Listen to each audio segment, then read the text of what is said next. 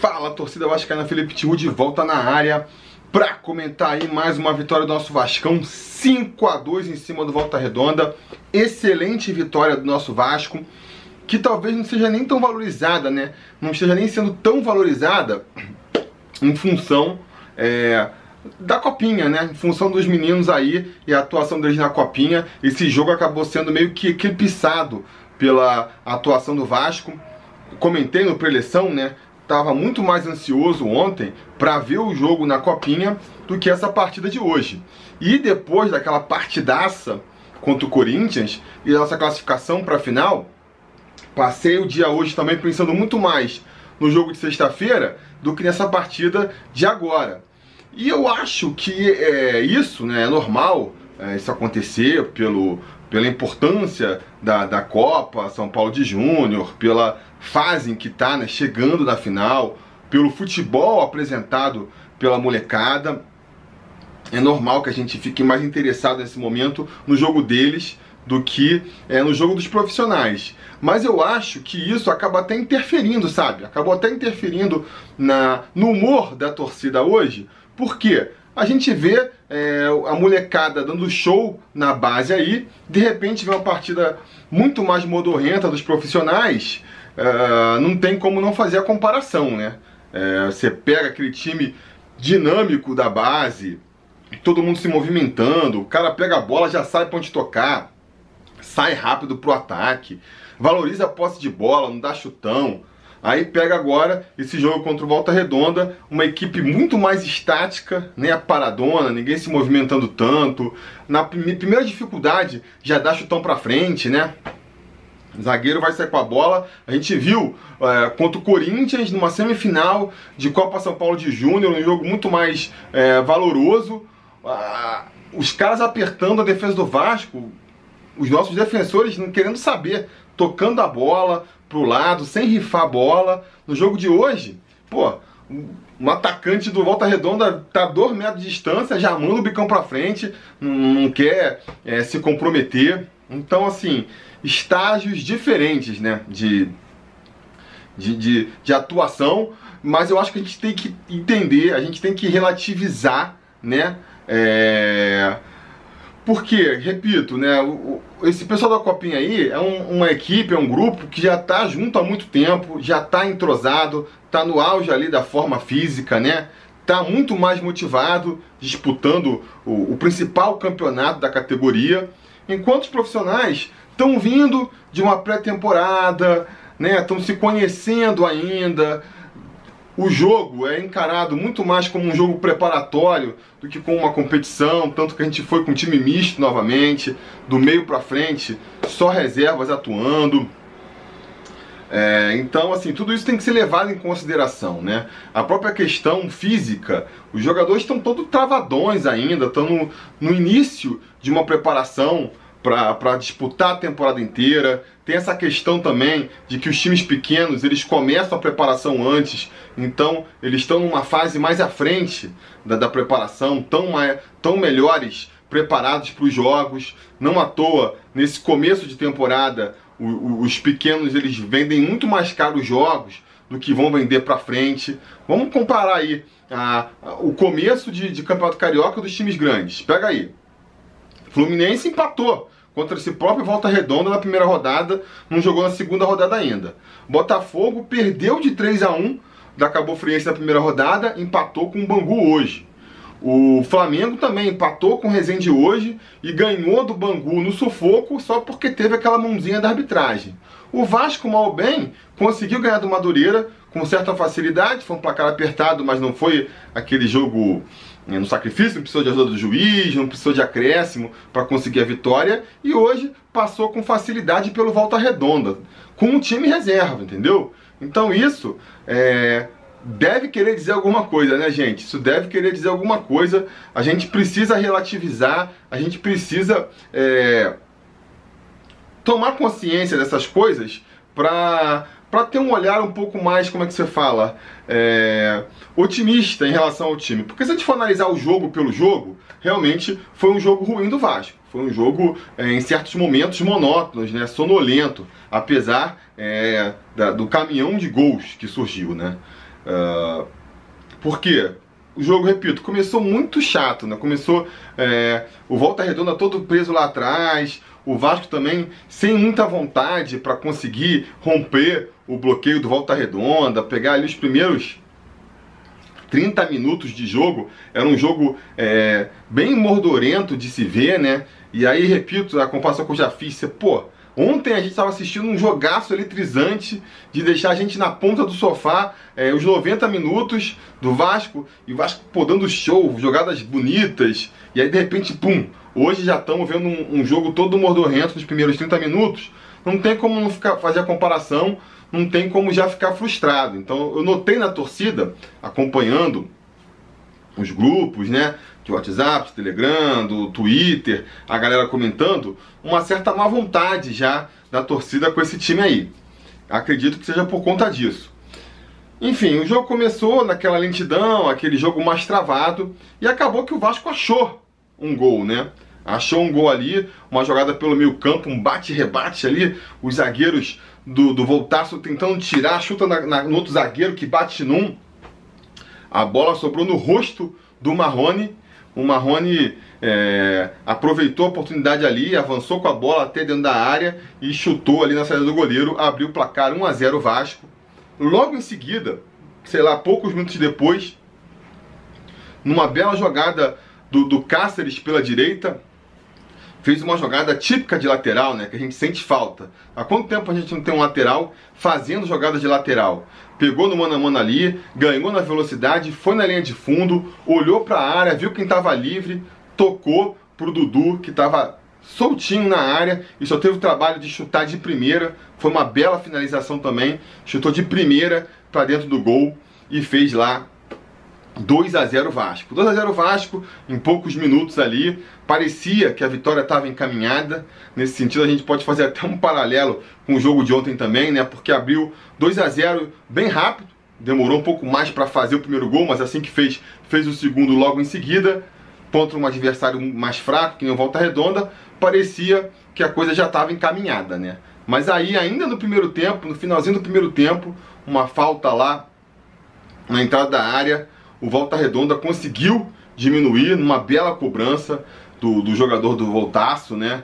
Vi muita gente já criticando o, o Fernando Miguel, que falhou, começou aquela coisa de ah, porque a gente precisa de outro goleiro, porque em 2013, galera, vamos calma, né? Calma, porque primeiro, a bola foi defensável, talvez fosse defensável, talvez. Se a gente tivesse um goleiraço ali na, na, na rede, debaixo das nossas traves, talvez tivesse agarrado aquela bola, teria sido uma defesaça.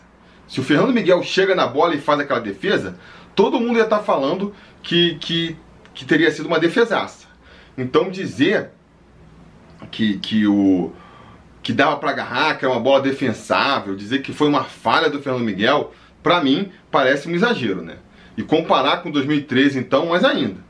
2013 a gente tinha três goleiros frangueiros, frangueiros. Os gols que eles tomavam era a bola passando debaixo da perna, é a bola que era para encaixar, a bola entra. Frangaços clássicos, frangaços de enciclopédia. Você vê um goleiro agora tomar um gol desse e, e remeter a 2013, que a gente precisa de, de goleiro, porque senão vai voltar a 2013, para mim parece um exagero. Para mim já é essa má vontade da torcida com o time, né? Má vontade essa que iria aumentar porque logo no início do segundo tempo, dois minutos do segundo tempo, é, o Volta Redonda foi empatar a partida. Uma jogada ali pela direita da, do Volta Redonda, né? Nossa esquerda, o Danilo Barcelos foi completamente envolvido lá pelo, é, pelo Douglas, né? É, esqueci o sobrenome dele agora. O, o, principal jogador do Volta Redonda, o número 10 deles, cabeludo lá, o Douglas, envolveu, botou o Danilo no bolso, passou como quis e acabou cruzando na cabeça do centroavante lá para empatar a partida, 2 a 2 Aí que a galera ficou pé da vida mesmo. O Douglas estava fazendo um salseiro ali pela esquerda, continuou atacando pela esquerda, o pessoal já estava ali pegando no pé da, do Danilo. O, segundo a, a transmissão, já começaram umas vaias pro Danilo, né? Eu pensei, pô, Danilo já tá aí concorrendo ao troféu Rafael Galhardo de 2019, né? Mas felizmente ele mostrou um talento que o Rafael Galhardo não mostrou no ano passado, um talento para cobrar falta. Então, ali, pelo meio do segundo tempo, ele uma falta ali na entrada da área, muito parecida com a falta do Volta Redonda, né? O Danilo cobrou mastri, é, magistralmente. Já foi uma boa cobrança do Volta Redonda, eu achei. O Danilo conseguiu fazer uma cobrança ainda melhor. Essa sim, uma cobrança indefensável, ninguém pode falar, botar culpa no goleiro do Volta Redonda, né? Fez o 3 a 0 fez o 3 a 2 conseguiu um, um crédito com a torcida e conseguiu aliviar a barra do Vasco também, porque o jogo continuou muito amarrado, né? Não é como se o depois que o Vasco tomou um empate, cheguei a pensar, bom, agora os caras vão acordar, vão partir para cima, vão tentar ampliar o placar de novo, mas não foi muito o que a gente viu não. O Vasco continuou naquele jogo amarrado, sem criar muitas chances, sem ver, sem a gente ver grandes jogadas, né? Nada que possa é, motivar muito a gente, né? Deixar a gente muito empolgado com o futuro do time aí. É, mas com esse gol, esse golaço, realmente um gol muito bonito. Esses dois gols acho que foram mais interessantes, né? Tanto o gol do Dudu, pela jogada do Cáceres ali, quanto esse gol do Danilo Barcelo, pela, pela qualidade da cobrança, são os pontos altos que a gente pode falar do time hoje, é, que pode dar uma esperança para um, uma início de vislumbres de lances que podem fazer a gente ficar mais otimista em relação ao restante da temporada. Logo em seguida, o Vasco conseguiu de novo fazer o golzinho casadinho, né? Assim como no primeiro tempo fez dois gols um atrás do outro, a gente conseguiu fazer o terceiro e o quarto um atrás do outro, porque logo depois do gol de falta teve mais uma, um bate-rebate ali na zaga com, a, com os zagueiros é, do Volta Redonda fazendo mais uma vez o papel ali de, de assistentes do Vasco, né? É interessante notar que o Vasco fez cinco gols, só um dá pra dizer que teve assistência, né? Que foi justamente o gol do, do Dudu ali. O resto todo teve o gol de falta do Danilo também, e os outros dois foi o primeiro gol do Marrone foi uh, o zagueiro que estou na cara dele, e o segundo gol também foi um bate-rebate ali, a bola sobrou para o Marrone botar para o fundo das redes. Marrone que vem fazendo aí é, um excelente início de temporada, né? Começou ali com assistência, tá tendo um pouco de sorte, a bola vai batendo e cai no pé dele, ele fura a bola e sobra para ele consertar. Tudo bem, mas ele mal bem deu assistência pro gol é, no jogo contra o Madureira e hoje fez mais dois gols. Tá se mostrando um dos destaques da temporada aí fez o 4 a 2 aí, pô, 4 a 2 ali, metade para pro final do segundo tempo, deu aquela tranquilizada ali, realmente o jogo parecia já é, decidido, né? E no finalzinho da partida ainda foi ter mais um lance desses da zaga ajudando, uma uma bola disputada ali pela direita pelo pelo Galhardo, né, que entrou no lugar do Dudu e que tem um mérito, uma coisa que a gente repara desde o ano passado, um dos grandes méritos do Thiago Galhardo é, é acreditar em toda jogada, é se entregar ao máximo, né? Então a bola foi meio esticada ali, mas ele. Outros jogadores poderiam parar. Ah, tá bom, perdi. Estiquei a bola, a bola vai sair pela linha de fundo. Ele não, foi lá, correu atrás, conseguiu chegar na bola, conseguiu fazer o cruzamento. Não foi o cruzamento perfeito, mas do cruzamento e daquele bate-rebate lá de. dos zagueiros do Volta Redonda, eles deixaram mais uma bola açucarada ali na entrada da área pro Lucas Mineiro chegar só pá, batendo de chapa com muita qualidade no cantinho, fazendo o 5 a 2 para dar números finais para a partida aí. Enfim, é um jogo que de maneira geral não me deixa muito é, otimista, não achei que foi uma boa partida do Vasco, apesar do placar dilatado, mas é, que, que, eu já falei, né? A gente, a gente relativizando, botando em consideração todas é, essas esses senões que eu já falei aqui durante o vídeo, a gente pode pincelar coisas boas aí, né? O gol do Cáceres, mal bem, foi um gol trabalhado, um gol de lateral, como muito tempo a gente não via. O gol do Danilo de falta.